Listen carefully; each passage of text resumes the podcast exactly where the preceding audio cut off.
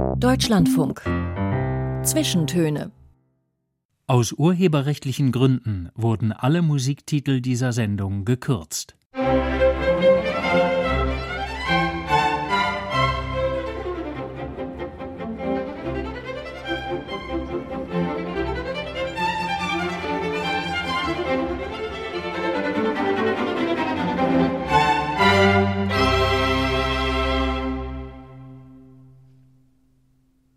Herzlich willkommen zu diesen Zwischentönen mit Tanja Runo im Studio. Und bei mir zu Gast ist heute eine Frau, die der Literatur einen Großteil ihres Lebens gewidmet hat. Als Autorin, aber ganz stark auch als Vermittlerin, die Türen öffnet zu den Werken anderer Schriftstellerinnen und Schriftsteller und auch als Brückenbauerin zur zeitgenössischen Literaturszene Polens und Osteuropas. Mit 16 Jahren ist sie vom polnischen Poznan nach Berlin gezogen, gleitet seither souverän durch die verschiedenen Kulturräume, schreibt mal auf Polnisch, mal auf Deutsch, hat jahrzehntelang als Literaturredakteurin beim Rundfunk gearbeitet, bei Radio Multikulti und WDR 5, hat Veranstaltungen organisiert, zum Beispiel fürs Literarische Kolloquium in Berlin und viele andere Kulturorte. Und zuletzt sind zwei Bücher von ihr als Autorin erschienen, in kurzer Folge. Herzlich willkommen, Dorota Danielewitsch. Hallo, guten Tag. Ich habe Sie eingeladen, weil mich eins dieser beiden erwähnten Bücher sehr beeindruckt hat. Das im letzten Jahr auf Deutsch von Ihnen herauskam. Das war ein ganz persönliches Buch. Es heißt Jans Weg. Und es geht um Ihren Sohn, der nächstes Jahr 30 wird und der seit dem Kindesalter an einer speziellen Stoffwechselkrankheit leidet. Was ist das genau für eine Krankheit? Das ist eine lysosomale Speichererkrankung, so wird sie fachmännisch genannt. Es gibt einige davon und die heißt äh, Galaktosialidose oder Anders-Goldberg-Syndrom. Das Schlimme ist, sie ist unheilbar. Also bei Jan ist sie so ungefähr im fünften Lebensjahr ausgebrochen, aber ganz, ganz schleichend, so dass es diverse andere Diagnosen und Vermutungen gab. Und äh, wenn Krankheiten sehr selten sind, also äh, jetzt sind es ungefähr an die 100 Fälle weltweit, die registriert sind, gibt es wenig Forschung. Hm, die Ärzte haben Schwierigkeiten, so eine Erkrankung überhaupt festzustellen. Also es dauerte wirklich fast zehn Jahre, ehe wir eine Diagnose von der Berliner Charité bekommen haben für Jan. Sie haben gesagt, das ist eine fortschreitende Krankheit, sie ist unheilbar. Was macht diese Krankheit? Eine sogenannte graue Substanz setzt sich im Gehirn fest und beeinflusst den ganzen Körper, die Motorik. Also Jan sitzt jetzt im, im Rollstuhl, er hat einen Rollator in den letzten Jahren, er kann den nicht mehr so gut bedienen wie noch vor fünf Jahren. Er hat seine Sprachfähigkeiten verloren. Er ist. Also er spricht überhaupt nicht mehr. Nein. Hm. Also er hat eine Stimme, er kann lachen und laut sein, aber er kann keine Wörter mehr bilden. Die, ärztlichen Prognosen waren wirklich sehr schlimm. Er sollte nicht mal 18 werden. Auch er könnte sehr stark beeinträchtigte Organe haben, Nieren die Leber, aber es funktioniert alles bislang äh, ganz gut. Ja. Mhm. Er ist ein Kind, das nie erwachsen wird. Ja. Mhm. Schreiben Sie im Buch. Genau, ja. Und jetzt haben Sie eben angefangen, ein bisschen vom Anfang von Jans Weg schon zu erzählen. Er war eher eben nicht von Geburt an krank. Nein. Sie beschreiben diese ganz normale Schwangerschaft, die Baby- und Kleinkindzeit, wie bei allen anderen jungen Familien um Sie herum. Woran haben Sie gemerkt, dass irgendwas nicht stimmt? Ja, das haben alle gemerkt, die Erzieherinnen. Ich habe es gemerkt. In der Familie, der hat so eine lange Leitung bekommen. Also es war so, dass man ihm irgendetwas sagte, zum Beispiel, ich hatte einen zweiten Sohn gehabt, einen Kinderwagen und ähm, Jan hat eigentlich sehr gerne die Tür aufgehalten, wenn ich irgendwo durch musste. Und dann sagte ich, kannst du mir bitte helfen, die Tür aufzuhalten? Und das dauerte sehr lange, bis er das verstanden hat.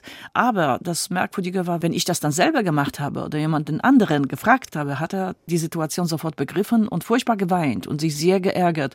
Und ganz oft mussten wir alles wiederholen. Ich musste dann wieder raus, ich musste Jan bitten, Jan, kannst du mir bitte die Tür aufhalten? Aufhalten. Er ist hingegangen, hat die Tür aufgehalten, aber es dauerte teilweise zehn Minuten und das war sehr seltsam. Er ist hingefallen äh, auf gerade Straße, hat sein Gleichgewicht verloren.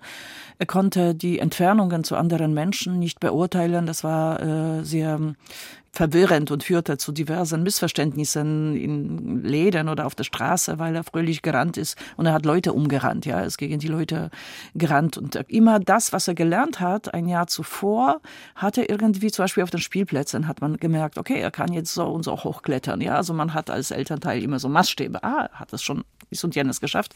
Nächstes Jahr konnte er das nicht mehr schaffen. Es war ganz merkwürdig und ähm, also so eine Rückentwicklung eigentlich. Genau, permanent. eine ganz leise. Also man fragte sich, man musste ihn sehr motivieren. Also die ersten Jahre, komm, mach mal. Und dann hat er das wieder geschafft. Aber das war irgendwie seltsam, weil er war eigentlich schon so weit. Und dann, er war zweisprachig, wirklich sehr, sehr fit, sehr gut Polnisch und Deutsch hat er gesprochen. Und er fing an, die Sprachen durcheinander zu bringen. Also es gab sehr viele merkwürdige Indikationen, die keiner sich erklären konnte. Und es hieß Gehirnkrebs. Oder dann vielleicht Epilepsie.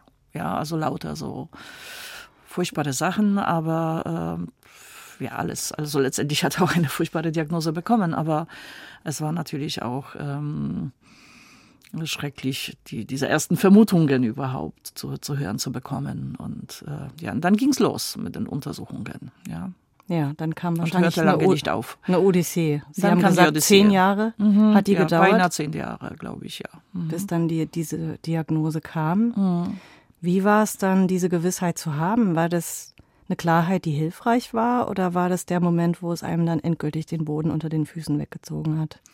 Ich habe auf eine hilfreiche Klarheit gehofft. Das, das war eine furchtbare Sorge von der ganzen Familie, dass, ähm, dass wir eben nichts finden können und vielleicht gäbe es doch eine Art von Therapie oder Medikament, so dass man diese Entwicklung aufhalten kann. Also jede misslungene Untersuchung hat uns natürlich in Panik geführt und bestürzt, weil es hieß irgendwie wieder vielleicht ein halbes Jahr, ja, wieder er verschlechtert sich und wir haben keine Medikamente oder keine Hilfe, ja. Es gab doch noch die ganze Zeit die Hoffnung, dass es äh, eine Erkrankung sein kann, die man behandeln kann. Ja, das war das eine. Das zweite, das waren die Reaktionen der Umgebung, da diese Krankheit so schleichend sich bemerkbar machte, wussten, Jan war dann auch in der Grundschule als Integrationsschüler, in der Kita nicht. Und er konnte aber nicht mehr äh, rechnen lernen oder schreiben und lesen lernen. Das konnte er nicht, obwohl er wollte. Es hat nicht geklappt und es war alles so seltsam. Und äh, ich wurde als Mutter auch komisch beäugt. Also es war irgendwie sowas auch in der Familie, die macht was falsch. Ja, die macht was falsch mit dem Kind. Also, oder vielleicht wird das Kind schlecht behandelt, vielleicht wird es von den Eltern verprügelt, vielleicht gibt es Gewalt in der Familie. Also ich habe es in den Augen gesehen. Irgend sowas, ja, unausgesprochene oder teilweise auch äh, ausgesprochene Beschuldigungen. Du machst was falsch. Ja. Ausgesprochene Beschuldigungen? Ja, auch, ja, ja, ja. Ja, das war der Anfang, die ersten Jahre, wo er sozusagen tollpatschig war. Also man fand es irgendwie tollpatschig, das irgendwie, der entwickelt sich nicht richtig. Also macht die Mutter was falsch. Zu ängstlich, zu, zu behütend. Genau, zu behütend so. auch, genau genau, mhm. zu behütend. Irgendwie, also es war eine seltsame, seltsame Situation. Und ich habe danach gemerkt, als ich die Diagnose hatte und sagte, das und das, Jan hat eine Stoffwechselstörung, haben sich alle beruhigt. Das war eine interessante Erfahrung. Mhm, wie schnell das Misstrauen dann da ist. Genau. Erstaunlich. Ja. Mhm. Sie beschreiben diese Zeit ja im Rückblick, also mit etwas Abstand. Äh, Jan ist längst erwachsen und wenn Sie dieses Buch über Jans Weg geschrieben haben, haben Sie Filmmusik von Miles Davis gehört, haben Sie mir erzählt, aus dem Soundtrack zum Film Aufzug zum Schafott. Tatsächlich hatte ich genau diesen Titel in meiner letzten Sendung auch als Wunsch. Begleitet mich also schon ein bisschen. Was lieben Sie denn an dieser Musik und wie ist sie zu Ihrer Schreibbegleitung geworden? Zuerst war es von Miles Davis A Kind of Blue. Und ich habe gemerkt, also das waren so die ersten Stunden, sage ich mal, Miles Davis ist die Musik, mit der ich schreiben kann. Ich kann das nicht erklären. Also mein Berlin-Buch zum Beispiel, Auf der Suche nach der Seele Berlins, ist was peinlich zu sagen, weil es ist ein einfaches Buch, ein nettes, aber ein einfaches, aber äh, ich konnte es nur mit Bach äh, schreiben. Also ich habe Bach angemacht, Kopfhörer und dann sofort konnte ich loslegen. Und dann überlegte ich, mit welcher Musik kann ich Jans Weg schreiben? Ja, was, was kann es denn sein? Und das war eben Miles Davis also erstmal Kind of Blue, aber dann war ich in einem Dorf in der Nähe von Berlin im Haus von den Freunden. In diesem Dorf in, im Havelland habe ich dann auch später Jans Weg geschrieben, aber die erste Woche habe ich im Haus von lieben Freunden verbracht. Die hatten eine große CD-Sammlung und da war dieser Fahrstuhl zum Schafott. Ich habe es vorher gar nicht so bewusst gehört. Ich habe immer andere CDs von Miles Davis gehört. Das habe ich mir überspielt in den Laptop und es hat sich herausgestellt, der erste Ton und dann konnte ich schreiben.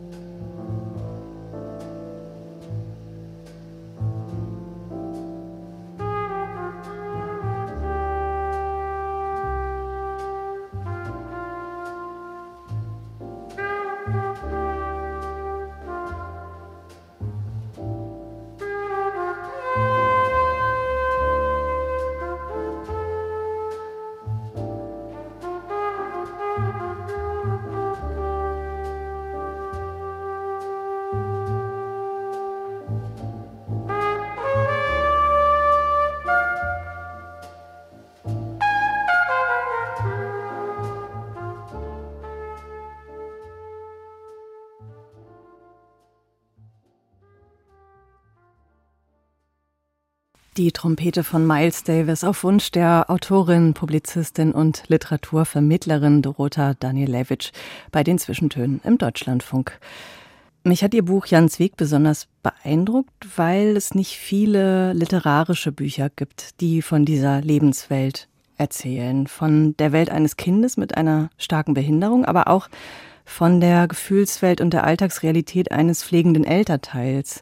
Es gibt dieses Werk des Fotografen Florian Jenecke, der seinen schwerstbehinderten Sohn porträtiert. Es gibt Sachbücher und tolle Blogs, wie den der Journalistin Mareike Kaiser. Und es gibt literarische Werke, wie das von Jean-Louis Fournier vor ein paar Jahren, Wo fahren wir hin, Papa? Ein totaler Bestseller, der dem Thema begegnet ist, indem er sich so ein bisschen Richtung Komik geflüchtet hat, könnte man sagen. Das war aber nicht Ihr Weg. Also ich weiß es nicht, ob man sich so einen Weg, Schreibweg selber wählt. Ich finde, es hat mich gefunden und es hat mich gewählt, ja, die Art, wie ich geschrieben habe. Es war 2018 im Mai. Familien mit schwerstbehinderten Kindern haben im polnischen Parlament 40 Tage lang protestiert, auf dem Boden geschlafen. Also es ging um sehr, sehr vieles, auch unter anderem darum, dass Mütter von äh, behinderten Kindern, die zu Hause gepflegt werden müssen, nicht arbeiten dürfen. Sie dürfen nicht mal freiberuflich irgendetwas verkaufen oder online arbeiten. Das, das ist, ist, die Bedingung, um dieses Pflegegeld zu bekommen genau. in Polen, ne? ja. dass man nicht arbeiten darf. Ja, das Pflegegeld ist aber auch nicht hoch. Ich habe diese Proteste im Fernsehen gesehen und an einem Tag sagte eine der Mütter zu der Gesundheitsministerin, äh, die rausgekommen ist, um mit den Eltern zu sprechen, Sie war aber unglaublich arrogant und eigentlich unwillig zu sprechen. Sie wurde wahrscheinlich abgesandt. Und eine der Mütter sagte, Sie wissen nicht, wie wir uns fühlen. Sie wissen nicht, wie wir uns fühlen. Und dieser Satz hat mich mehrere Tage begleitet.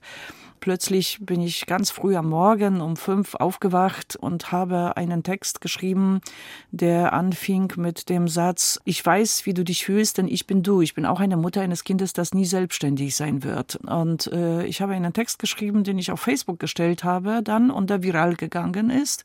Und da hat er einen bestimmten Tonus gehabt. Und ich habe in dieser Art und Weise noch nie im Leben geschrieben. Das war wirklich plötzlich so eine Art von ja, Sprachmelodie und äh, Gefühlsintensität, die ich bislang nicht hatte. Ich, ich konnte mich so nie ausdrücken, deshalb sage ich, es hat mich gewählt. Ja, es ist irgendetwas in mir geweckt worden, irgendein Same gesetzt worden, eine Pflanze gewachsen, so dass ich mich auf diese Art und Weise plötzlich ausdrücken konnte und nicht nur in diesen Tagen, wo ich auf Facebook bestimmte Texte gepostet habe, die auch in der polnischen Presse zitiert wurden, die wurden auf den Demonstrationen als Manifeste vorgelesen sondern äh, ich, ich konnte auch diesen Ton tatsächlich durchhalten, ja, ein Jahr lang, während ich Jans Weg geschrieben habe. Und das tat mir auch sehr gut. Ich bediene mich oft der Wendung, dass ich hinabsteige in den Keller oder Untergrund der unterdrückten Gefühle und dass ich sie da raushole und, und beschreibe. Und tatsächlich ist es eine sehr gefühlsintensive Prosa, denke ich denke ich schon. Stimmt, aber es ist trotz allem ein sehr literarischer Text, ähm, dieses Buch. Und es ist natürlich spannend, wie nach all den Jahren, wo Sie so viele Interviews mit Schriftstellerinnen, Schriftstellern gemacht haben, immer die Werke anderer Hunderte, Menschen ja. präsentiert haben, wie diese Sprache und diese Erfahrung plötzlich so aus Ihnen herauskommt und sich verdichtet zu diesem unglaublich interessanten und beeindruckenden Buch. Dazu muss man sagen, es ist äh, vor einigen Jahren, also 2020, schon in Polen erschienen. Jetzt kam eben die deutsche Übersetzung. Und es hat Ihnen, wie Sie schon erwähnt haben, so eine gewisse Prominenz äh, beschert. Werden Sie auf der Straße erkannt, wenn Sie in Polen unterwegs sind? Nicht überall natürlich, aber das ist mir im Sommer nach dem Erscheinen des Buches äh, mehrere Male äh, passiert. Das Buch hat eine enorme Aufmerksamkeit bekommen. Und dann letztendlich bin ich von einer sehr wichtigen polnischen Frauenzeitschrift, äh, so eine Mischung zwischen Brigitte und Emma, muss ich sagen, Wysokie Obcasy, High Heels, zu einer der zwölf Superheldinnen Polens gekürt worden. Wir waren mit Jan auf dem Cover, also äh, es gab auch ein, eine unglaublich tolle Journalistin, hat mit mir ein sehr langes Interview gemacht. Ich habe mich natürlich darüber gefreut, aber ich sage immer, ich hätte lieber ein gesundes Kind. Ich hätte lieber weder Jans Weg schreiben müssen, noch irgendeine Art von Superheldin sein müssen. Äh, ja. Sucht man sich nicht aus. Sucht man sich nicht aus, ja. Mhm. Der Grund dafür, dass es nicht viele literarische Texte von pflegenden Menschen gibt, liegt ja naturgemäß auch darin, dass die in der Regel überhaupt keine Zeit und Ressourcen haben. Sie haben immer auch noch parallel gearbeitet und gar nicht wenig. Darüber werden wir gleich noch mal ausführlicher sprechen. Aber wie sah denn so ein typischer Tag oder eine typische Woche bei Ihnen aus? Oder gab es sowas gar nicht? Ich weiß, dass ich damals praktisch fast jede Stunde durchorganisiert habe. Ja, also einmal habe ich so eine Liste gemacht von äh, Dingen, die ich für die Kinder und vor allem für Jan erledige, die war endlos lang, weil es ging um die Kommunikation mit den Therapeuten, mit den Ärzten, mit den Lehrern, mit anderen äh, Eltern, Kontakte halten auch, damit er nicht alleine bleibt, damit er auch weiterhin zu Geburtstagen eingeladen wird und so weiter. Ja, also damit das Umfeld nicht wegfällt sehr viel Wäsche. Also irgendwann mal kam dann sehr viel Wäsche auf mich zu, weil äh, die Nächte sahen unterschiedlich aus. Ähm, irgendwann mal gab es dann auch, Gott sei Dank, einmal in der Woche für drei, vier Stunden eine Haushaltshilfe. Das hat mich sehr entlastet, war auch nötig. Und irgendwann mal kamen dann die Einzelfallhelfer am Nachmittag auch, um mit Jan äh, zusammen zu sein. Das ist eine ganz tolle Einrichtung hier in Deutschland.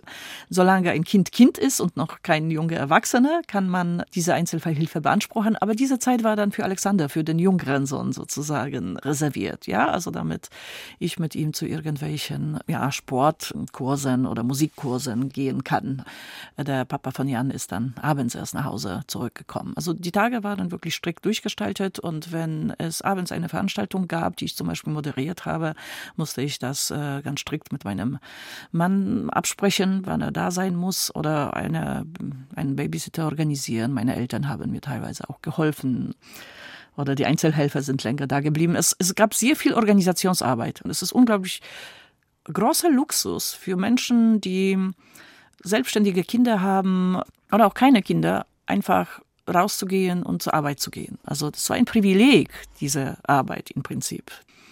Am Anfang haben wir noch darüber gesprochen, dass viele Pflegende keine Zeit haben, um Bücher zu schreiben. Es ist noch was anderes. Also wenn man freie Zeit hat in so einem Leben, vielleicht noch mit Arbeit, mit der Pflege, die möchte man eher genießen, vielleicht einen Film gucken, Freunde treffen, irgendetwas Lockeres tun.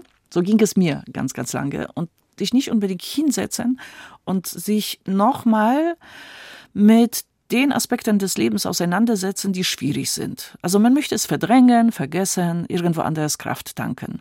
Aber ist es nicht auch so, dass man dann durch so ein Buch ein Stück von sich selbst zurückgewinnt, sozusagen? Also ist das nicht die Gefahr, dass man in so einem Alltag, wie Sie den beschrieben haben, dass man sich einfach komplett verliert über die Jahre? Natürlich, man verliert sich auch total. Ich, ich wusste nicht mehr, wer, wer ich bin dieses sich selbst wiederfinden, auch durch künstlerische Arbeit, war ein befreiender Prozess. Einerseits, ja, stieg ich ganz tief hinab in diese verdrängte Gefühle, aber ich konnte sie rausholen wie Preziosa, die ich in mir finde und mir einfach anschaue und plötzlich vor mir liegen habe und denke, wow, was ist denn alles da? das war eine große Freude. Mhm. Das ähm, spürt man beim Lesen, ehrlich gesagt. Das Buch ist ja trotz allem auch kein Lamento geworden. Also da werden ganz tiefe Täler, um durch, ja. Täler durchschritten. Aber es gibt auch Momente, eines ganz großen, tief empfundenen Glücks. Es gibt mhm. lustige, sehr heitere Szenen.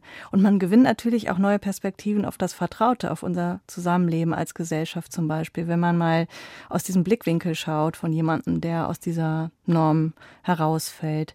Sie haben durch Ihren Sohn auch unendlich viel gelernt, sagen Sie. Was sind denn die wichtigsten Lehren, die Ihr Sohn Ihnen mitgegeben hat? Mhm durch beide Kinder. Also ich finde, Kinder sind unsere größten Lehrer. Das sollte man als Elternteil immer beherzigen und nicht nur immer erziehen wollen, sondern auch von, von den Kindern annehmen können. Aber Jan, das war natürlich eine ganz harte Lebensschule. Ich musste Geduld lernen zum Beispiel. Ich bin eher ein ungeduldiger Mensch. Ich musste Empathie lernen, weil ich schreibe viel über Empathie, aber es, ist, es bedeutet nicht unbedingt, dass ich da jetzt der, der, empathischste Mensch bin oder irgendwie hier. Ich kenne viel empathischere Menschen als mich. Also die konnten vielleicht bestimmte Situationen viel besser handeln, als, äh, als ich es am Anfang äh, getan habe. Deshalb äh, habe ich da so große Antennen auch äh, für, für diese Themen, weil ich weiß, mit welchen Schwierigkeiten nicht selbst kämpfen musste, wenn man einfach so irgendein Ding im Alltag durchziehen will und es klappt überhaupt nicht. Ich musste auch Flexibilität lernen. Jan konnte alle möglichen Situationen äh, durcheinander bringen, auch Konventionen, denen wir oft äh, in gesellschaftlichen Situationen unterliegen und uns, uns beugen. Ja, er hat Decken vom Tisch gezogen in den Cafés, er hat plötzlich aufgeschrien, er wollte bestimmte Dinge nicht mitmachen, er wollte Menschen nicht akzeptieren, die zu Besuch gekommen sind, andere hat er sie wohl akzeptiert. Er hat immer gespürt, wie jemand drauf ist, ob jemand souverän ist und gut drauf oder nicht. Na gut, man selber ist natürlich auch nicht immer gut drauf, ne? Ja. ja. Andererseits äh, was ich allgemein gelernt habe und äh, was, was man vielleicht auch in dem Buch spürt, das ist dieses totale Annehmen des Lebens mit allen Schatten- und Lichtmomenten, ja, und, und Freude an dem, was einfach da ist, ja, also einfach dieses Durchschreiten des Weges, des Lebensweges mit dieser totalen Annahme, ja, ich schreibe auch über diese Annahme, ja, wie, wie es dazu gekommen ist, dass ich das, was passiert ist, angenommen habe, weil ich wollte es natürlich nicht annehmen. Ja, da fragt man sich, warum, warum ich, warum mein Kind, äh, äh, wieso und so weiter. Man stellt diese ganzen Fragen an, an, an Gott, an das Leben, an das Universum, man hadert, man möchte es äh, anders haben. Es ist aber so, wie es ist. Gab es diese Momente auch des Selbstmitleids und dieser Frage, was, was wäre, wenn, wenn es nicht Natürlich, so wäre? Natürlich, alles, mhm. die ganze Palette. Ja, aber dieser Moment, so wo ich eine kleine Erleuchtung, sage ich mal, oder Epiphanie erlebt habe, ja, was passiert, wenn ich diesen Weg der Verzweiflung gehe und weitergehe und was passiert, wenn ich mich bewusst entscheide, das anzunehmen, was ist, das ist mir geblieben. Also ich kann natürlich habe ich Emotionen auch über andere Dinge, über den Krieg in der Ukraine, über alles Mögliche kann uns niederschlagen, irgendwelche eigenen gesundheitlichen Probleme. Aber immer wieder diese Entscheidung vorzunehmen, ich möchte jetzt aber doch auf der hellen Seite bleiben. Das ist eine Art Seelenhygiene und das kann man lernen. Ja, ja. aber es ist wahrscheinlich kein ganz leichter Weg dahin. Ich, ich hätte es wahrscheinlich nie gelernt, wenn, ja. wenn, wenn nicht Jan, also wahrscheinlich überhaupt nicht. Aber mhm. so wie ich geschrieben habe, ich hatte keine andere Wahl, weil der andere Weg, der war wirklich, ja, in die Selbstzerstörung vielleicht. Jan lebt schon länger nicht mehr bei Ihnen. Ja. Er ist ausgezogen und wohnt in einer WG, oder? In so einer ja, in betreuten so eine, WG. Genau. Mhm. Auch in Berlin. Sonst hätte dieses Buch wahrscheinlich auch gar nicht entstehen können. Wie geht's Ihnen beiden damit? Ist er gerne gegangen und haben Sie ihn gut gehen lassen können? Es war unglaublich schwer, ihn, ihn gehen zu lassen. Also dieses Loslassen, ob die anderen Menschen, die mit Jan zu tun haben, ob sie ihn richtig verstehen, weil er sich nicht mehr gut äußern konnte. Und wie verständigen Sie sich denn jetzt überhaupt mit ihm, wenn Sie ihn mm, sehen? Nur über die Körpersprache, über sein Lachen oder seine Wut. Und ich versuche mich einzufühlen. Also das ist eben dieser empathische Weg. Darüber habe ich auch ein Kapitel in meinem Buch. Es ist erstaunlich, wie viel man ohne Worte sagen kann und manchmal wie wenig man mit mit der Sprache sagt, weil man kann auch mit der Sprache täuschen. Und eine Körpersprache, der Körper sagt immer die Wahrheit. Wenn man auf die Körpersprache achtet, lernt man sehr viel. Und Sie kennen sich natürlich wahnsinnig gut. Ja, ja. Aber natürlich weiß ich auch nicht, ob ich immer richtig liege. Ich habe immer meine Zweifel.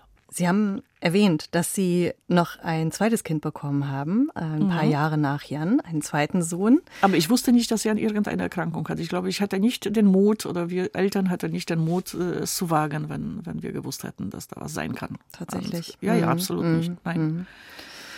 Auch er kommt in diesem Buch vor. Ja, und Alexander. Alexander. Und Sie schildern eine Begegnung mit einem süßen Hund, glaube ich, den man am liebsten einem Dackel, ja, mitnehmen möchte. Und jedes andere Kind hätte jetzt die Eltern bequatscht in die Richtung. Aber Alexander, dieser kleine Bruder, der sagt sofort, auf keinen Fall ein Hund, dann bleibt ja gar keine Zeit mehr für mich. Mhm. Das nicht behinderte Kind steckt natürlich unglaublich zurück. Da geht wahrscheinlich kein Weg dran vorbei, egal wie viel sie investieren. Das ist einfach eine unlösbare Aufgabe. Also er behauptet heute, dass es nicht so wäre, aber ehrlich gesagt, ich denke ja, weil Alexander hat zum Beispiel nie um etwas gebeten hat sich unglaublich zurückgenommen. Ich hatte wirklich Angst gehabt, dass er, dass er eben auch vom Leben nie was verlangen wird, obwohl es äh, nicht so sein soll. Ja, wir dürfen gerne etwas vom Leben verlangen und Ziele haben. Und es hat sich gewandelt. Aber es gab ein paar Jahre, wo ich mir da wirklich Sorgen machte und ehrlich gesagt, ich denke, dass es an, an Jan gelegen hat.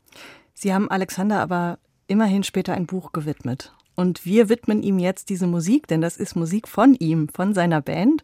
Die heißt Via Nova und das ist der namensgebende Titel vom neuen Album Hypersomniac. Das läuft unter dem Label Metalcore und ich vermute, Sie sind jetzt nicht von Hause aus äh, und seit jeher Heavy Metal Fan, oder, Frau nein, nein. Mein Sohn hat, obwohl, als ich 15 war, habe ich ja ACDC gehört, zum Beispiel. Naja, gut, das ist aber, aber das war noch nicht so was anderes, genau. Aber nein, Alexander hat mich an Metal herangeführt und äh, ehrlich gesagt, er, als er zu Hause gewohnt hat, hat er auch sehr viel gesungen, sehr viel geübt, immer irgendwelche komische Geräusche äh, gemacht und das war fast unmöglich, zu Hause in Ruhe zu schreiben. also deshalb ist es wirklich sehr gut gekommen, dass ich eine Möglichkeit hatte, eine zweite Woche auf dem Lande zu verbringen und, äh, und Miles Davis zu hören. Schnell mal wieder ein Buch schreiben. ja, genau. Es war auch eigentlich sehr, sehr schön, ihn so aktiv zu sehen. Und es ist tolle Musik, die Vianova mag. Ich mag sie authentisch. Also dieses, diesen Titel Hypersomniac, ehrlich gesagt, ich höre den jeden zweiten Tag. Keine zwingt mich dazu. Keine ja? zwingt mich dazu. Ja, ja, ja, ja, ja. Ich bin jetzt äh, voll, voll drin. Gut, dann hören wir uns wieder gleich nach der Musik und den Nachrichten.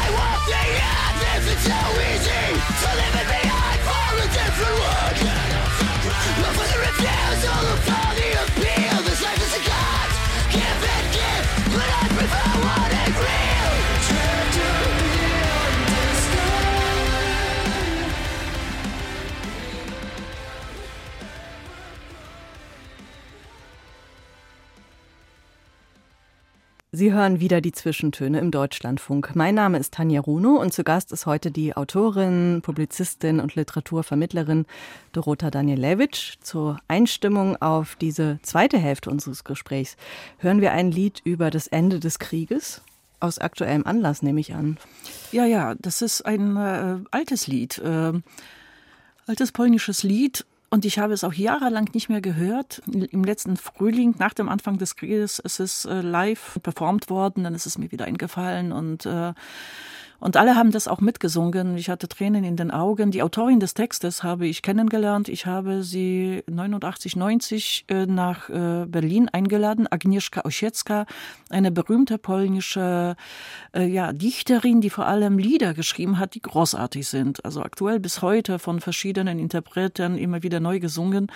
Und dieses Lied, da geht es um das Ende des Krieges, um zerstörte Dörfer, um verbrannte Felder und wie, wie das Leben wieder erwacht gemacht. Ja, es ist so ein, so ein Versprechen, dass die Felder wieder bestellt werden, dass die Frauen wieder Kinder äh, gebären werden, bevor der Tag aufersteht. Vielleicht nicht heute, vielleicht nicht gleich heute, aber bald, aber bald. Und äh, ja, in diesen Monaten dieses, dieses Lied von Agnieszka Osiecka zu hören, ihren Text, es erfüllt ähm, mit Hoffnung, aber auch mit einer unglaublichen Melancholie, dass es eben noch nicht so weit ist. Ja, weil wir denken alle an die Ukraine. Ja, vielleicht noch nicht heute, aber bald, aber bald.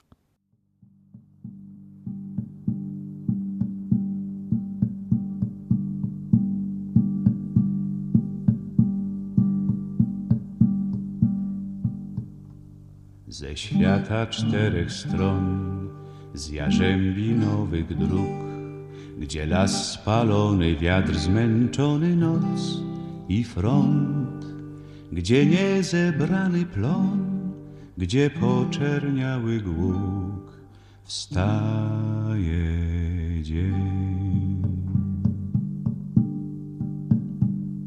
Słońce przytuli nas do swych rąk i spojrzy ziemia ciężka od krwi Znowu urodzi nam zboża łan złoty kurz.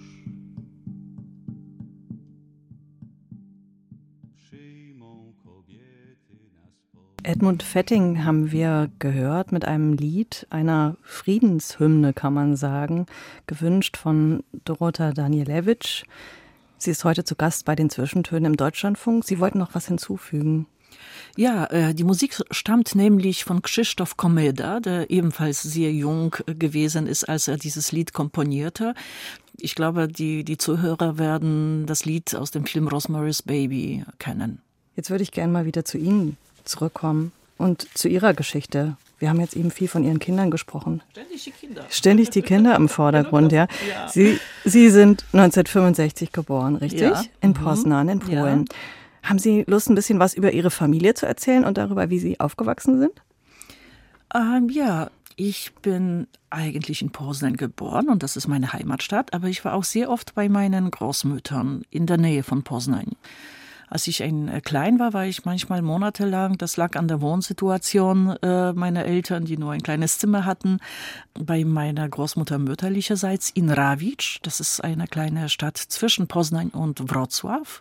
Eine merkwürdige Stadt, eine sehr hübsche Stadt mit einem Gefängnis in der Mitte. Ein berühmt-berüchtigtes Gefängnis, das man immer auf den Spaziergängen gesehen hat. Und man ist immer an diesem Gefängnis vorbeigegangen und die halbe Stadt lebte auch von diesem Gefängnis. Also sehr viele haben dort äh, gekocht oder als Wärter gearbeitet oder Psychologin oder Ärzte und so weiter. Also Aber als Kind gruselt man sich bestimmt davor, oder? Ja, ja, ja, mhm. weil man das immer gesehen hat. Äh, meine Großmutter mütterlicherseits war eine Schneiderin und sie hat immer zu Hause in der Küche auf dem Küchentisch geschnitten. Sie hat eine sehr große, schwere Schere gehabt und es gab immer diese Kreide und ich bin eben mit diesem Geräusch äh, von dieser Nähmaschine aufgewachsen und saß oft auf dem Sofa in der Küche und habe ihr zugeschaut, wie sie die Kleider geschnitten hatte. Das war schön. Und viel Zeit verbrachte ich bei meinen Großeltern väterlicherseits. Die beiden waren Lehrer auf einer Dorfschule, aber sie waren dann schon pensioniert, als ich bei ihnen die erste und zweite Grundschulklasse auch abgeschlossen habe. Und es war schön in dieser Kleinstadt. Die liegt wiederum auf dem Weg zwischen der deutsch-polnischen Grenze und Poznań auf dem halben Weg. Nowy Tomyś heißt sie. Diese kleine Stadt ist berühmt, weil dort sehr viele Weiden wachsen und dort werden diese berühmten polnischen Körbe geflochten. Also fast alle Körbe auf dem europäischen Markt stammen aus von dort. Von dort, ja. ja okay. Und äh, ja, ich hatte sehr viel Freiheit als Kind. Mein Vater war Physiker, mm, meine Mutter war, äh, sie hat später erstmal Pharmazie unterbrochen, weil, weil sie mit mir schwanger wurde, später Agrarwirtschaft äh, studiert, aber eigentlich im Büro auf der Agrarwirtschaftakademie äh, gearbeitet. Also sie, sie war nie auf dem Lande. Und wir sind oft umgezogen. Ich war, ich habe oft Schulen gewechselt. Dadurch habe ich einen großen Freundeskreis, aber es war nicht so schön natürlich für ein Kind immer diese Schulen wechseln zu müssen. Es gab eine schwierige Wohnungssituation in Polen. In der kommunistischen Zeit gab es immer zu wenig Wohnungen für Familien. Also äh, es, wir wohnten dann in irgendwelchen Zimmern zur Untermiete oder auf Dachböden. Aber in einem sehr schönen Bezirk, Jeżyce. Das ist ein wunderschöner Bezirk mit alten ganz besonderen so Mietshäusern mit, äh, in Jugendstil-Manier mit einem tollen Marktplatz. Und vor kurzem war ich mit Freunden in Poznań und wir wohnten in einer Straße, in der ich auch einen Teil meiner Kindheit verbracht habe, neben einer großen Schokoladenfabrik, die es nicht mehr dort gibt, aber es gibt noch das alte Fabrikgebäude und ich kann mich noch an die Kindheit im Geruch dieser Schokoladenfabrik. Geruch von, von der Schokoladenfabrik ist gar nicht schokoladig. Es ist gar nicht angenehm. Es stinkt eigentlich. Eigentlich war es furchtbar. Aber ich kann mich immer noch erinnern an diesen besonderen Geruch äh, von, von Schokolade, der meine Kindheit umwehte. Verstehe. Die andere Seite der Medaille. Genau, die Schokolade. fertige Schokolade riecht wirklich sehr, sehr gut, aber Verarbeitung der Schokolade, das ist eine andere Geschichte. Okay. Und ich liebte Poznań, muss ich sagen, und ich konnte mir nie vorstellen, in einer anderen Stadt zu leben, sogar in Polen in einer anderen Stadt. Und plötzlich 81 landete ich in Berlin und das war ein sehr großer Schock. Ja, war keine Liebe auf den ersten Blick. Absolut nicht, nein. Sie haben ein Buch darüber geschrieben. Ja. Das heißt, auf der Suche nach der Seele Berlins. Mhm. Und da schreiben Sie eben über diesen Erstkontakt. Und aus welchem Anlass sind Sie denn überhaupt äh, in Berlin gelandet? Das war die Entscheidung meiner Eltern. Sie haben sich entschlossen, auszureisen. Mein Vater äh, wurde von der polnischen Stasi invilligiert. Ihn Was heißt zwingen. invilligiert? Naja, sie versuchten ihn zur Mitarbeit zu zwingen, ah, weil er in einer Firma gearbeitet hat, die mit einer westdeutschen Firma äh, zusammengearbeitet hat. Sartorius, sehr feine elektronische Wagen. Und er fuhr immer wieder zu Schulungen nach Westdeutschland und äh, man versuchte ihn irgendwie zu so einer ja, Art Spionagearbeit zu, zu bewegen. Und er hat auch erfahren von diesen Menschen, dass äh, bald Kriegsrecht eingeführt wird. Und da ihn diese westdeutsche Firma übernehmen wollte, er wusste, dass er hier Arbeit bekommt, hat er sich dazu entschlossen, auszureisen. Und danach meine Mutter, meine Schwester und, und ich. Man konnte nach Westberlin, dazu muss man sagen, ohne Visum aus Polen reisen. Man musste einen Pass haben, aber es war eigentlich erschwert, mit der ganzen Familie auszureisen. Das, das war eigentlich nicht möglich. Ein Familienmitglied musste sozusagen als Geisel immer da bleiben. Und meinen Eltern ist es gelungen, weil Vater einen Dienstpass hatte und er ist, den, den hat er noch nicht abgegeben sozusagen. Also er kam aus Göttingen zurück, ist nochmal nach Westberlin und drei Wochen später meine Mutter mit meiner Schwester und mir. Aber die Eltern haben uns nicht gesagt, dass sie für immer eigentlich hier bleiben wollen. Ich war sicher, wir besuchen irgendwelche Bekannte. Ja, und, und gesagt, das ist Sommerferien jetzt, ne? Und ja, genau, mh. genau, genau. Ich habe auch nichts, nichts Richtiges eingepasst, sonst hätte ich vielleicht das wichtigste Buch mitgenommen oder irgendwie sowas oder ein paar Fotos, aber hm, oder vielleicht auch ein Winterpullover. Ja gut, also Sie haben sich mit der Stadt auf lange Sicht dann doch irgendwann anfreunden können, aber Sie schreiben auch, es war ein Abschied von der Kindheit. Das war ein Abschied von der Kindheit. Das war ein Abschied von den Freunden, von allem, was ich kannte. Sie waren frisch verliebt auch? Ich war frisch verliebt, ja. Tja, im Nachhinein, wie wäre Ihr Leben verlaufen, wenn Sie in Polen geblieben wären? Sie würden möglicherweise Kleinflugzeuge an Millionäre verkaufen und wir würden auf jeden Fall nicht hier sitzen zusammen. Nein, ich glaube, sicher würde ich schreiben, weil ich habe schon geschrieben, ich habe an, an Literaturwettbewerben teilgenommen, ich habe sehr viel es gab in Polen damals Rezitationswettbewerbe. Also wir haben Gedichte auswendig gelernt und wir haben Gedichte vorgetragen und da habe ich auch Preise bekommen. Ich war sehr gut darin. Und das habe ich auch verloren. Also das habe ich so unglaublich vermisst, diese Arbeit mit der Sprache. Vielleicht wäre ich Schauspielerin geworden. Vielleicht Englisch hat auch eine Rolle gespielt. Vielleicht hätte ich Anglistik studiert. Vielleicht hätte ich eine Englischschule eröffnet. Also es gab einen sehr großen Boom in den 90er Jahren. Alle wollten Englisch lernen. Vielleicht wäre ich viel früher eine, eine Schrift Schriftstellerin geworden, weil äh, diese Sprachverwirrung, das war auch ein unglaublicher Verlust für mich. Neue Sprache, die ich eigentlich nie lernen wollte, lernen zu müssen. Inzwischen mag ich natürlich die Sprache auch sehr, sehr gerne. Aber also ich war sicher, es ist alles vorbei, ich werde nie wieder schreiben. Ich bin jetzt in einer fremden Sprache, in einem fremden Kulturraum, den ich auch nicht so richtig durchblicke und verstehe. Und das war sehr, sehr schmerzvoll. Der einfache Weg scheint Ihnen einfach nicht äh, beschieden zu sein in diesem Leben, ne? Nein, das hm. ist gemein. Ja. Aber wer aber weiß, so wofür es gut ist, ja? Ja, wer Tja, weiß. Wirklich, ich, ich bin demütig geworden. Ich bin sehr demütig. ja, mhm. ich, ich habe das mit den Flugzeugen auch nur gesagt, weil ihre damalige große Liebe eben genau äh, das als Beruf macht, ja? Genau. Das ist keine, keine Erfindung von mir, das mit den Millionären und den kleinen Flugzeugen. Nein, das macht er tatsächlich, ja. ja. Sie haben dann um einiges später in Berlin und München Slavistik studiert und noch während des Studiums haben Sie angefangen, literarische Veranstaltungen zu organisieren. Sie haben genau. Groß begonnen, haben Sie mir gesagt. Und das Gefühl hat mir sehr gut gefallen. Und das war ja auch eine spannende Zeit. Um 1989, 90 haben Sie, glaube ich, eine Veranstaltungsreihe am Literarischen Kolloquium gemacht. Was war das für eine Veranstaltung und unter was für Bedingungen hat man sowas damals eingefädelt um diese Zeit? Da hat die Luft ja geknistert da hat die Luft geknistert. Es gab keine Organisationen in Polen, mit denen solche Institutionen wie das LCB Kontakt aufnehmen könnten. Und das war wirklich ein Zufall, dass der damalige wunderbare Leiter vom LCB, Dr. Ulrich Janetzki, mich angesprochen hat. Er war spontan. Er hatte, hat es einfach intuitiv gemacht. Rota, du machst jetzt eine Woche der polnischen Literatur. Und man muss tatsächlich mal erinnern, wie es damals war. Also keine Mails, keine Handys, nicht alle hatten Telefone. Es war schwer, überhaupt Telefonnummern von den Autoren und ihre Adresse herauszufinden. Es war schwer, Bücher zu bekommen. Also man konnte sich keine PDFs oder auf Kindle irgendwelche Dateien schicken lassen, sondern man konnte nicht auch im Internet recherchieren. Also schon die Recherche war, war schwierig. Man musste mit sehr vielen Menschen sprechen. Wer hat was geschrieben, veröffentlicht Also man musste eigentlich so jemanden kennen und sich dann so durchfragen. Oder genau, man musste sich durchfragen, man musste viel telefonieren. Das Telefonieren war teuer. Also ich musste immer zum Beispiel nach Wannsee fahren, ins LCB, um von da aus nach Polen zu telefonieren, weil das wäre für mich als Studentin natürlich Ferngespräch. Ferngespräche, ne? Teure Ferngespräche nach Polen, um Gottes Willen, ja. Und dann sich durchfragen in Polen, auch tatsächlich auf Reisen durch Buchhandlungen gehen. Es gab aber nicht überall alles. Also diese ganze Recherche, die dauerte auch, die war sehr anstrengend, aber auch spannend. Und dann, was ist dann wirklich interessant und was ist auch wirklich für Deutschland relevant? Ja, das war eine, eine ganz besondere Veranstaltung. Heutzutage sagt man eine legendäre, weil alle zusammen im LCB gewohnt haben und, äh, und jeden Abend äh, ging man dann zusammen essen, Wein trinken und so weiter. Und äh, es hatte etwas sehr Festliches gehabt. Und ich war, ich war so jung und äh, kam dazu wirklich wie eine Jungfrau zum Kind und habe da wirklich einen sehr großen Erfolg gestartet, ohne es zu wissen. Aber man kann dann wahrscheinlich auch wahnsinnig nah an die Autoren ran, ne? weil mhm. wenn es diese äh, vermittelnden Institutionen nicht ja, gab? Ja, ja, ja, ja Hat man einfach direkt bei denen zu Hause angerufen quasi. Genau, mhm. ja, ja, ja. Und sich auch später getroffen, also sind auch viele Freundschaften entstanden aus, aus diesen Begegnungen. Das waren Erinnerungen, die, äh, die unvergesslich sind. Schöne Zeit. Ja.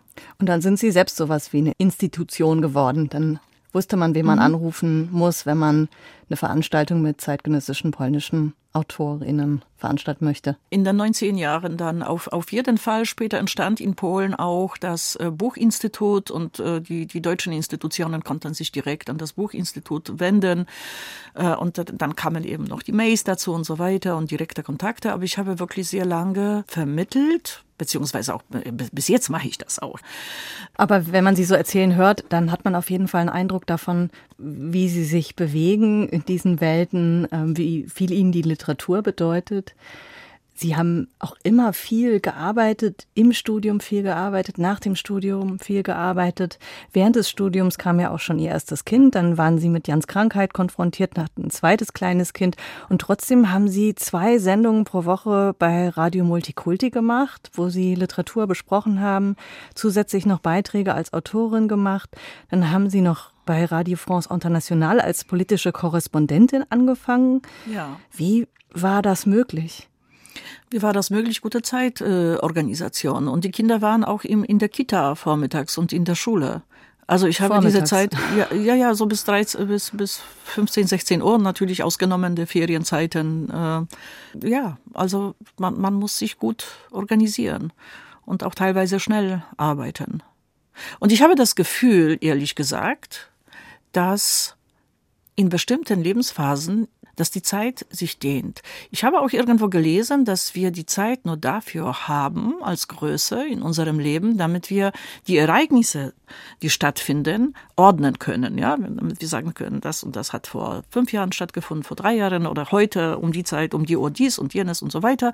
Hanna Kral sagt es, auch das Motto zu meinem Berlin-Buch, in der Erinnerung passiert alles gleichzeitig. Deshalb erinnert man sich an verschiedene Dinge, ja, unabhängig von der Zeit. Das ist ein Kuddelmuddel, nicht wahr, wenn wir von den Erinnerungen ähm, erzählen. Es gibt Leute, die, ich habe auch solche Freunde, die sagen, ja, damals 1993 im Juni war ich. Ja, sowas kann ich zum Beispiel nie sagen. Ja, ich muss dann immer ganz lange rekonstruieren, wann und wie.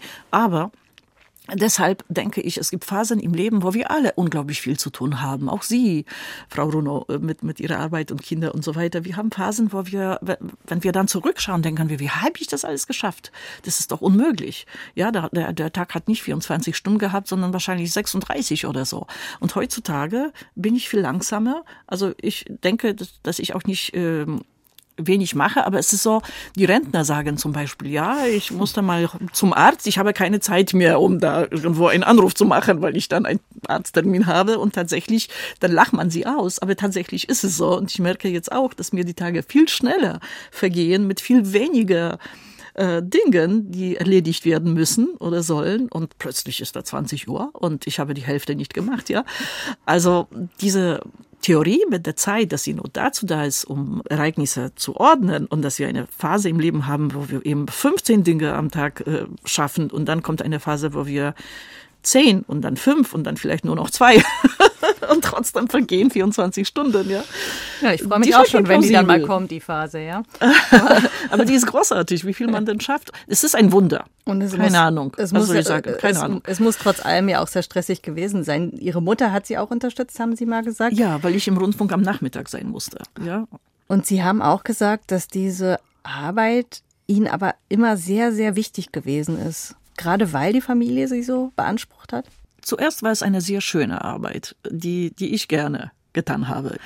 Ja, das Zuhause reicht nicht aus. Man möchte auch mit dem Leben draußen verbunden sein. Und das hat mir diese Möglichkeit äh, geschafft, diese, diese Arbeit beim Rundfunk oder auch in der literarischen Welt, bei den Moderationen. Ja.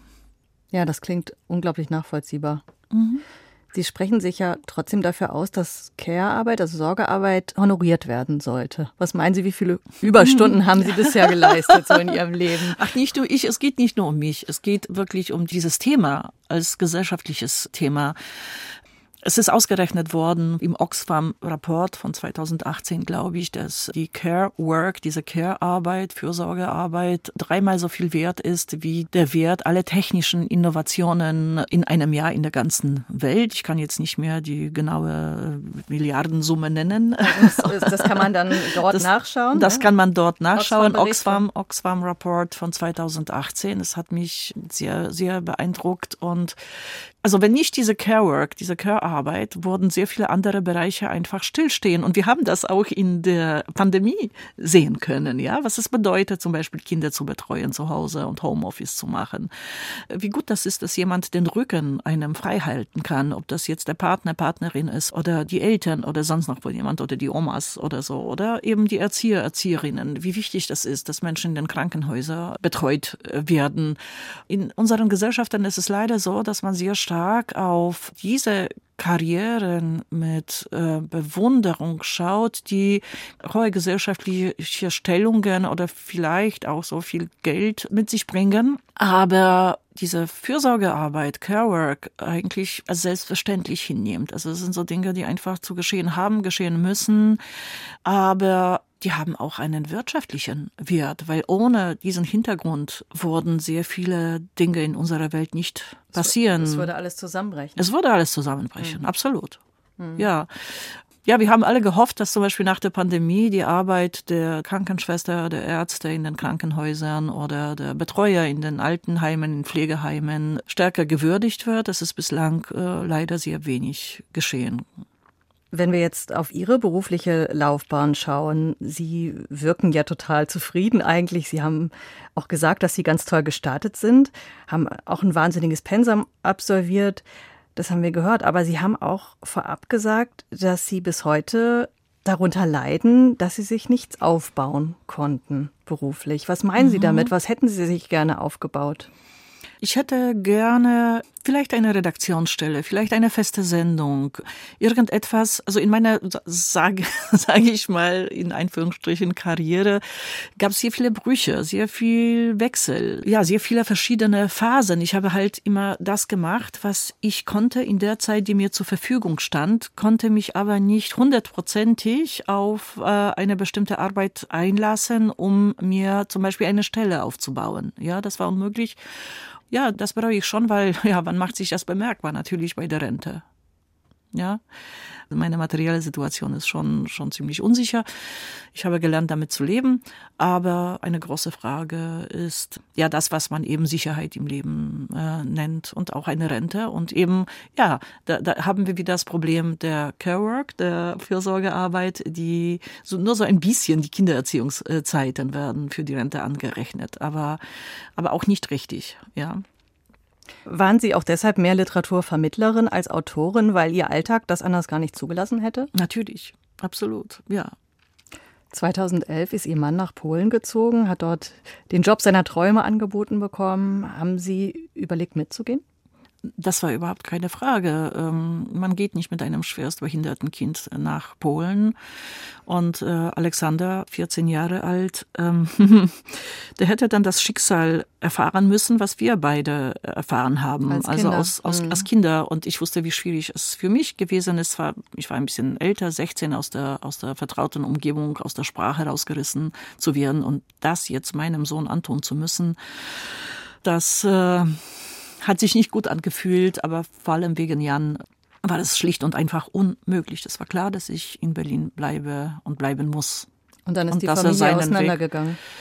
Weg, Äh, mit der Zeit ist die Familie auseinandergegangen, ja. Das heißt, dann waren Sie alleinerziehend mit einem schwerstbehinderten 18-Jährigen und einem 14-jährigen ja, Kind. Genau, genau, mhm. genau. Obwohl mein Mann natürlich auch äh, immer wieder gekommen ist und kommt und auch Jan besucht und, und, und Kontakt mit den Jungs hält, aber hat halt sehr viel, sehr viel zu tun.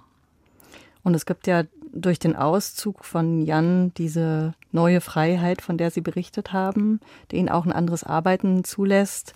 Aber Sie haben gesagt, dass Sie sich bis jetzt nicht trauen, die Stadt mal länger zu verlassen, zum Beispiel für eine längere Reise oder für ein Auslandsstipendium. Also da sind Sie weiterhin gebunden.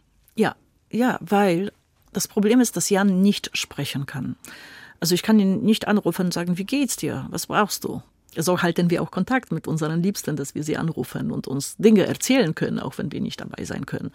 Und Jan kann nichts erzählen. Deshalb äh, muss man schon zu ihm gehen, mit den Assistenten sprechen und, und auch schauen, wie sieht sein Schrank aus, ist sein Zimmer aufgeräumt und, und so weiter. Wie, in welchem Zustand ist er dann auch und, äh, Vielleicht ist es nicht richtig, vielleicht konnte ich mich auch mal trauen, einen Monat wegzubleiben. Alexander besucht auch Jan, wenn ich nicht kann oder wenn ich mich schlecht fühle und, äh, und Basil kommt auch. Ähm, manchmal, also ist er da, aber besuchen ist nicht alles. Es ist auch eben sich um diverse Dinge kümmern, ja, auch diese Unruhe, wenn was passiert. Also ich bin schon auch nachts mit dem Taxi zu ihm gefahren und mit ihm ins Krankenhaus zum Beispiel. Also da kann ich nicht so richtig loslassen für eine längere Zeit. Also ich war auf Kur drei Wochen lang nach einer Covid-Erkrankung 2020, sogar vier Wochen. Und das war schon sehr, sehr viel, sehr, sehr lange und sehr ungewohnt, so lange wegzubleiben. Frau Danilewitsch, ich schlage vor, dass wir mal die nächste Musik hören. Es ist ein bekannter Titel, wieder mit Heavy Metal Anleihen, aber in einer ungewöhnlichen Fassung.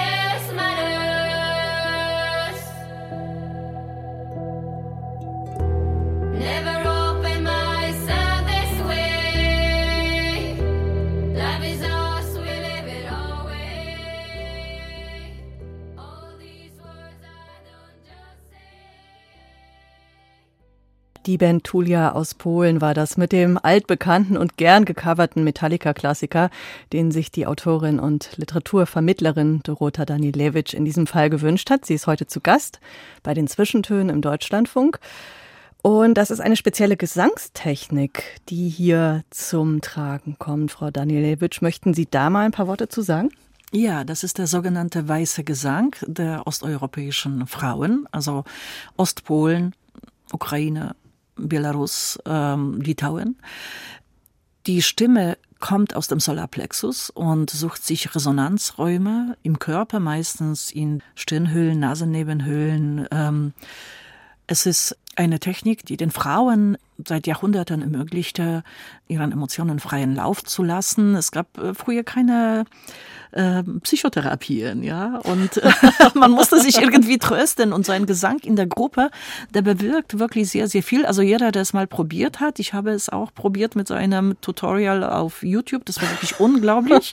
Das ist wie von innen massiert werden. Es ist sehr laut, unglaublich wild. Und in Polen und in Litauen hat diese Art von Singen jetzt eine Renaissance erlebt. Es gibt sehr viele Workshops fast äh, in jeder großen Stadt. Früher, vor Jahren, wurde es mit dem Gesang von alten Frauen in den Dörfern assoziiert, ja, und junge Leute wollten damit nichts zu tun haben. Und jetzt machen junge Frauen Workshops und lernen diese Art zu singen, äh, weil sie äh, bemerkt haben, dass es mit ihnen etwas macht. Und ich kann es nur äh, bestätigen. Ja, deshalb heißt, heißt mein Buch Der weiße Gesang, dieses Buch zu über diesem, Frauen. Zu diesem ja. Buch äh, kommen wir natürlich jetzt gleich. ja, klar. In der Wikipedia habe ich die sehr schöne Bezeichnung gelesen. Weißer Gesang ist eine Methode, um mit Hilfe des Schreins eine Melodie zu erzeugen. Ach ja, okay. Das ja, das macht auch Alexander auf eine etwas andere Art und Weise. Das Ihr machen Sohn. die Metal-Sänger. Die Metal-Sänger ja. machen ja, das, ne? Ja, ja, ja. Mhm. Die Techniken sind ähnlich. Sie haben ja im letzten Jahr nicht nur Jans Weg herausgebracht, sondern noch ein zweites, ein Interviewbuch, das eher eine journalistische Form hat. Und das haben Sie nach diesem weißen Gesang benannt. Laut Untertitel geht es um die mutigen Frauen der belarussischen Revolution. Es geht also um die Menschen, die nach den Wahlen in Belarus im Jahr 2020 auf die Straße gegangen sind. Wahlen, die nach den Aussagen vieler Beobachter manipuliert wurden, wie auch schon in den Jahren zuvor. Der Protest dagegen war breit und betraf alle Geschlechter. Warum haben Sie sich auf die Frauen konzentriert in diesem Buch? Weil diese Revolution 2020 von den Frauen geprägt wurde. Wie eine meiner Heldinnen sagte, ähm, wir haben keine Zeit, Borscht zu kochen, wenn unsere Männer verhaftet werden. Zuerst wurden bei den Protesten, nicht mal bei den Protesten, noch vor den Wahlen, bei der Unterschriftensammlung, wurden alle Männer, die als Präsidentschaftskandidaten antreten wollten, unter anderem der prominenteste und vielleicht derjenige, der die meisten Chancen hatte, äh, der Mann von Svetlana Zichanowskaja, muss man jetzt sagen, der Ehemann von Svetlana Zichanowskaja, der Sergei Zichanowski. Und Frauen haben auch aktiv die Proteste gestaltet. Wir alle haben Bilder gesehen von den Demonstrationen, Frauen in weißen Kleidern mit Blumen. Es ging darum, das weibliche Gesicht dieser Revolution zu zeigen und sozusagen diese, also bestimmte zehn Gesichter aus dieser unbekannten Masse an, an, an Frauen, die an den Demonstrationen teilgenommen haben, hervorzuheben und ihre Geschichten zu erzählen. Sie leben alle im Ausland, in äh, Litauen oder in Polen. Ich habe sie getroffen, ihre Erlebnisse aufgezeichnet und dann in eine Form gebracht äh, in den Erzählungen. Wir haben uns russisch unterhalten. Waren das alles per se politisch engagierte und besonders furchtlose Frauen eigentlich immer schon oder sind die erst durch die Ereignisse rund um die Wahlen politisiert worden? Eigentlich war nur eine, Wolha Kowalkowa, politisch engagiert. Sie hat die christliche äh, Demokratie in Belarus äh, mitbegründet, eine junge Frau. Aber die anderen eigentlich überhaupt nicht. Also die sind im Laufe der Proteste politisiert worden oder kurz davor oder bei der Beobachtung der, ähm, ja, der gefälschten Wahlen. Zum Teil war es schon vor den Wahlen. Das war eine besondere Zeit in Belarus, was wir hier nie so mitbekommen haben. Das war tatsächlich eine Zeit der Hoffnung auf Veränderung. Ja, und das Engagement kam entweder so ein paar Monate vor der Wahl, schon im Frühling davor und danach natürlich auch. Sie haben schon beschrieben, dass die Frauen, die Sie getroffen haben, alle nicht mehr in Belarus sind. Sie haben sie in Polen, in Litauen getroffen, wollten eigentlich auch noch nach Kiew fahren, wohin viele von ihnen geflohen sind, um eben Gefängnis und Folter zu entkommen. Was war jetzt genau Ihr Ziel mit dem Buch? Sie haben gesagt, Sie wollten diesen Frauen eine Stimme geben. Also es geht um sowas wie Zeugenschaft. Geht es auch um eine Grundlage für eine spätere Aufarbeitung?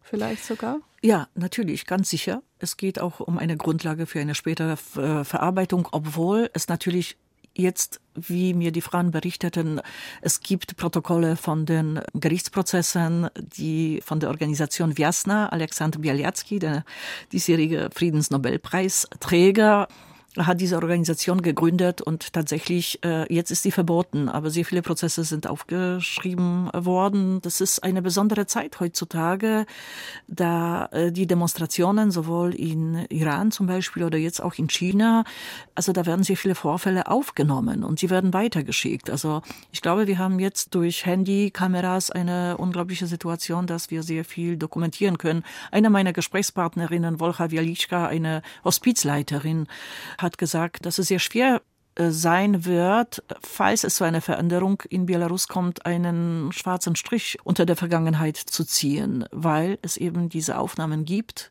Aber in meinem Buch ging es um sehr persönliche Geschichten von Frauen, die sich an den Protesten beteiligt haben und ihr Umgang mit den Polizisten, mit den KGB-Menschen, mit, mit Wärtern im Gefängnis. Ich habe da eine ganz äh, besondere Tendenz beobachtet. Ja, man konnte sagen, das war eine empathische Revolution dort in Belarus auf eine gewisse Art und Weise, weil alle versucht haben, mit den Gegnern sozusagen Kontakt aufzunehmen, sie anzusprechen. Alle meine Gesprächspartnerinnen haben gesagt, oder fast alle, dass sie auch in ihren Gegnern sozusagen immer versucht haben, einen Menschen zu sehen. Es gibt eine Therapeutin, Ina Trusava, die sie fährt mit einem Aftersack, sozusagen mit einem Polizeiauto ziemlich geschunden, frierend äh, ins Gefängnis und merkt, dass der Fahrer stottert und fängt an, seine Geschichte zu erforschen, welche Therapien er gemacht hat und was alles und fängt an, ihn da äh, Tipps zu geben. Natürlich einerseits, um ihn zu verunsichern, weil keiner es erwartet hatte, dass sie sowas tut, das sagte sie auch. Andererseits sagten sie alle, dass sie eben in dem Gegenpart äh, ein menschliches Gesicht sehen, sehen wollten. Und das fand ich sehr ungewöhnlich und schön. Und ich fand, das muss erzählt werden. Außerdem, es muss erzählt werden, was passiert, wenn wirklich demokratische Freiheiten, auch die kleinen, die da in Belarus 2020 aufgekommen sind, unterdrückt werden. Wir hatten gleichzeitig hier große Demonstrationen gegen den angeblichen Abbau der Demokratie in Deutschland. Und ich dachte immer, Mensch, schaut mal, was wirklich passiert, wenn, wenn Menschenrechte äh, gebrochen werden und nicht respektiert werden. Ja. Also es ist wirklich sehr absurd gewesen, hier in Deutschland zu sein und zu beobachten, was hier passiert und äh, ja, mit dem Wissen, was, was in Belarus passiert ist. Hm, diese Maßstäbe. Ja. Die Frauen nehmen sehr viel in Kauf für ihr Engagement. Das ist ihnen allen gemeinsam. Auch das dokumentieren sie, den Mut, aber auch die Schikanen, die Qualen, die staatlich gelenkte Folter. Und ab und zu reichen diese Nachrichten in eine breitere europäische Öffentlichkeit äh, hinein. Äh, sie unlängst der Fall von Maria Kalesnikova, aber im Wesentlichen ist dieser versuchte Aufbruch in Belarus ja nicht zuletzt durch den Ukraine-Krieg wieder ziemlich weit in den Hintergrund gerückt und fast vergessen, oder? Fast vergessen, glaube ich, nicht, weil wir eben gerade den äh, Nobelpreis äh, unter anderem für Alexander Bialyatsky verliehen bekommen haben und, und auch der Karlspreis ist an die drei belarussischen äh, Widerstandskämpferinnen gegangen. Aber das Momentum scheint doch ein bisschen. Aber das Momentum, ja, es ist vorbei, obwohl Belarus und Ukraine und Russland und Polen, diese Themen alle zusammenhängen. Ja, Lukaschenko unterstützt Putin, der Angriff auf die Ukraine ist vom belarussischen Territorium ausgegangen. Das Schicksal von, von Belarus ist auch maßgeblich abhängig von den Entscheidungen, die in Moskau gefällt werden. Die Frage, ob Belarus überhaupt ihre Unabhängigkeit, ob mit Lukaschenka oder ohne Lukaschenka behalten kann. Also wir sehen, was jetzt gerade mit Ukraine passiert, ja, dass der Putin äh, dieses Land nicht loslassen kann. Das heißt, da haben wir auch als Beobachter eine Rolle ja. einzunehmen. Ja, ja, ja. Und es gibt Quellen hier, es gibt gute Quellen. Es gibt so eine Seite wie Decoder zum Beispiel, wo äh, sehr gute Journalisten, russischsprachige Belarussen, Ukrainer über die Vorkommnisse im Osten berichten. Es gibt eine Seite, Dialogforum äh, zum Beispiel, wo auch äh, ganz tolle Publizisten aus äh, Mittelosteuropa publizieren, die ist zweisprachig polnisch-deutsch, dort publiziere ich auch ab und zu. Und Sie haben gesagt, Sie sind mit vielen Protagonisten, Protagonistinnen in dem Fall immer noch in Kontakt. Ja. Sind. Ich bin ganz glücklich und stolz, dass ich diese tollen Frauen kennenlernen durfte. Muss ich sagen, ich habe mich sehr wohl mit ihnen gefühlt. Also es, es entstand noch so ein, so ein Heimatgefühl. Das war auch so, so ein, für mich so ein ähm, Nebenprodukt dieser, dieser Arbeit, dass ich mich ihnen sehr verbunden fühlte. Und dann merkte ich auch, obwohl ich wirklich 40 Jahre schon in Deutschland lebe, dass ich doch eine sehr östliche Seele habe. Eine osteuropäische Seele. Absolut, ja. ja. Ich würde vorschlagen, dass wir zum Abschluss der Episode nochmal Weißen Gesang hören. Und zwar eine polnische Band, aber mit einem belarussischen Titel. Möchten Sie uns dazu noch was mit auf den Weg geben? Dieses Lied hat mich wiederum beim Schreiben von Weißen Gesang begleitet. Ich habe es immer angemacht, bevor ich mit der nächsten Geschichte begann. Das hat mich inspiriert. Also die Laboratorium Pieśni, Labor der Lieder. Das Lustige war, dass wenn ich meinen belarussischen Heldinnen äh, von dem Titel des Buches erzählt habe, der weiße Gesang, und äh, dann haben sie große Augen gemacht, dann habe ich ihnen erklärt, dass es um diese Stimme geht, habe ihnen oft dieses Lied vorgespielt, sie kannten das Lied, aber waren so ein bisschen beschämt, weil für sie, also in, in Belarus, ist es, es gibt noch kein Revival von dem weißen Gesang und da ist es immer noch dieses Oma-Gesang im Dorf und sie waren ganz verwundert und ich musste ihnen erklären, was das für eine Metapher ist, weil ich dachte, dass die Geschichten, die Sie erzählen, das ist auch eine Art, also sozusagen gesprochenem weißen Gesang. Es, es ging um diese Befreiung aus Emotionen, aus dem Erlebten. Also Sie kannten es nicht so und waren ein bisschen peinlich berührt, dass ich ausgerechnet diesen Titel gewählt habe für das Buch.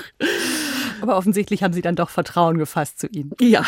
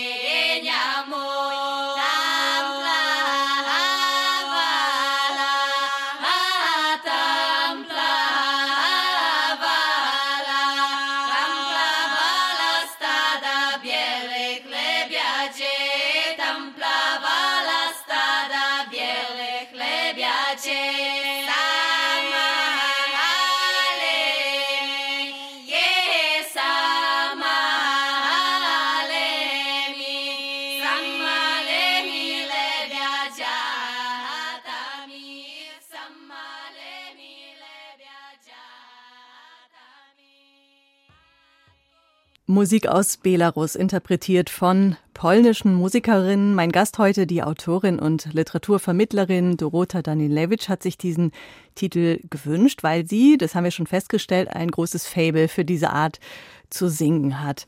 Frau Danilewicz, was steht an in der nächsten Zeit bei Ihnen? Bleibt es bei dieser Frequenz alle paar Monate jetzt ein neues Buch?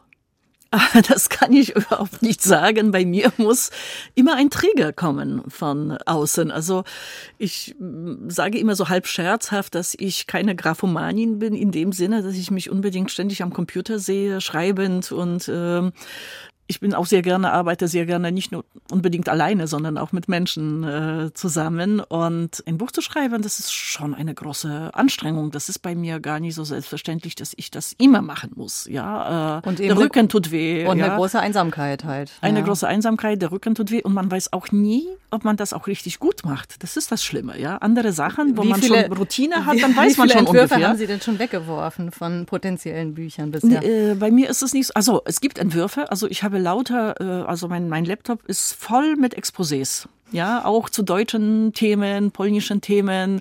Aber wo kommt das dann her, dieser Impuls?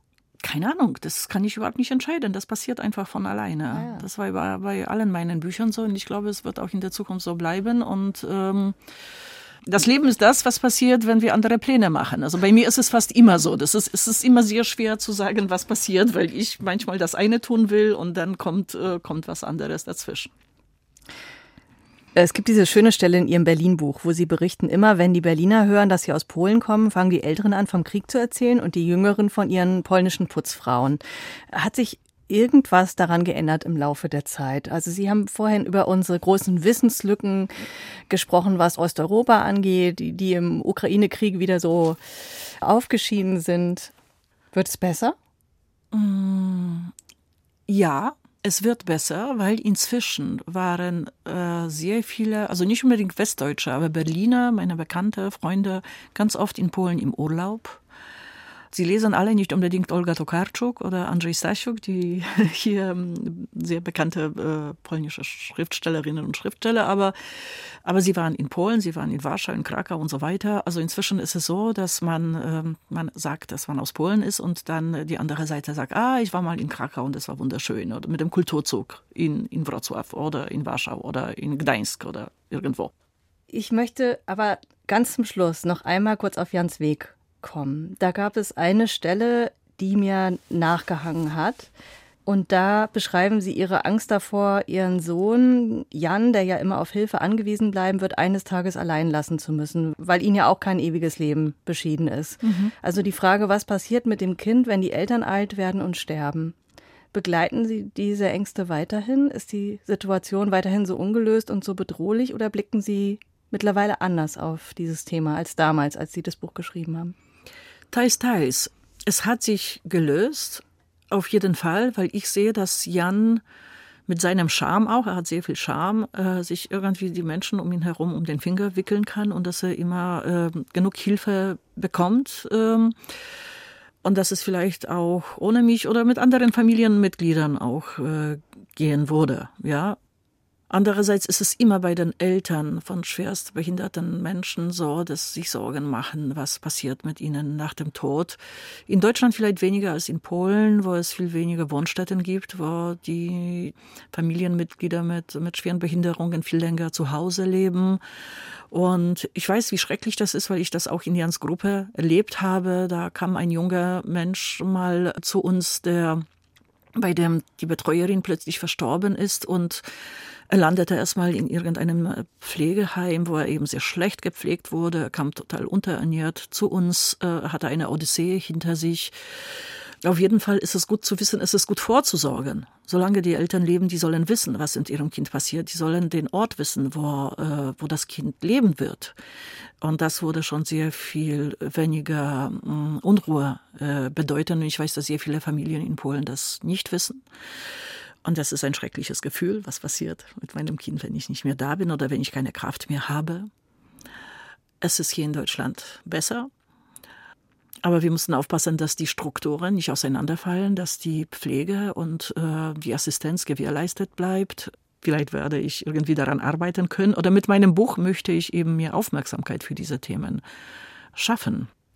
Frau Danielewitsch, danke für dieses Gespräch und danke für Ihren Besuch heute im Studio. Und ich danke Ihnen für die Einladung, Frau Runow.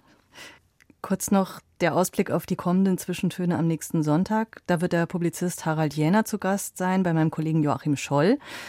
Und wir bringen diese, unsere Sendung jetzt noch musikalisch zu Ende. Sie hatten sich noch eine Musik gewünscht von ihrer polnischen Lieblingsband. 1, 2, 3 heißt die, beziehungsweise jetzt müssen Sie mir mit dem Original nochmal helfen. Rastwatsche, das ist nicht nur eine großartige Band, das ist auch eine Band, die zufällig meine Freundin, die unterwegs äh, war mit ihrem Auto und einen äh, schweren Unfall hatte, das Leben gerettet haben. Sie haben sie aus dem Auto rausgeholt und ins Krankenhaus gebracht. Okay, also das ist wirklich eine persönliche Verbindung. Mhm. Und morgen können wir glücklich sein, heißt dieser Titel. Das klingt natürlich auch sehr vielversprechend, im Moment vielleicht mehr denn je. Hm? Ja, das ist ein sehr melancholischer, weiser Song über unsere Sehnsüchte. Ja, über diese Sehnsucht nach dem, nach dem Glücklichsein irgendwann mal. Äh, es geht aber um hier und jetzt. In diesem Sinne wünsche ich Ihnen und uns allen jetzt noch einen schönen Tag und einen guten Start in dieses noch frische neue Jahr.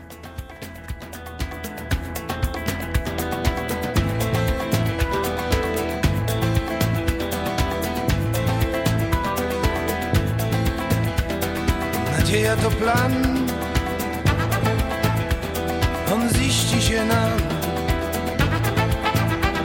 Przydarzy się na pewno się zdarzy. Więc uwierz za dwóch. Ty i twój duch. Z nadzieją wam będzie do twarzy. Więc uwierz za dwóch nadzieją jest bardziej do twarzy Jutro możemy być szczęśliwi. Jutro możemy tacy być. Aus urheberrechtlichen Gründen wurden alle Musiktitel dieser Sendung gekürzt.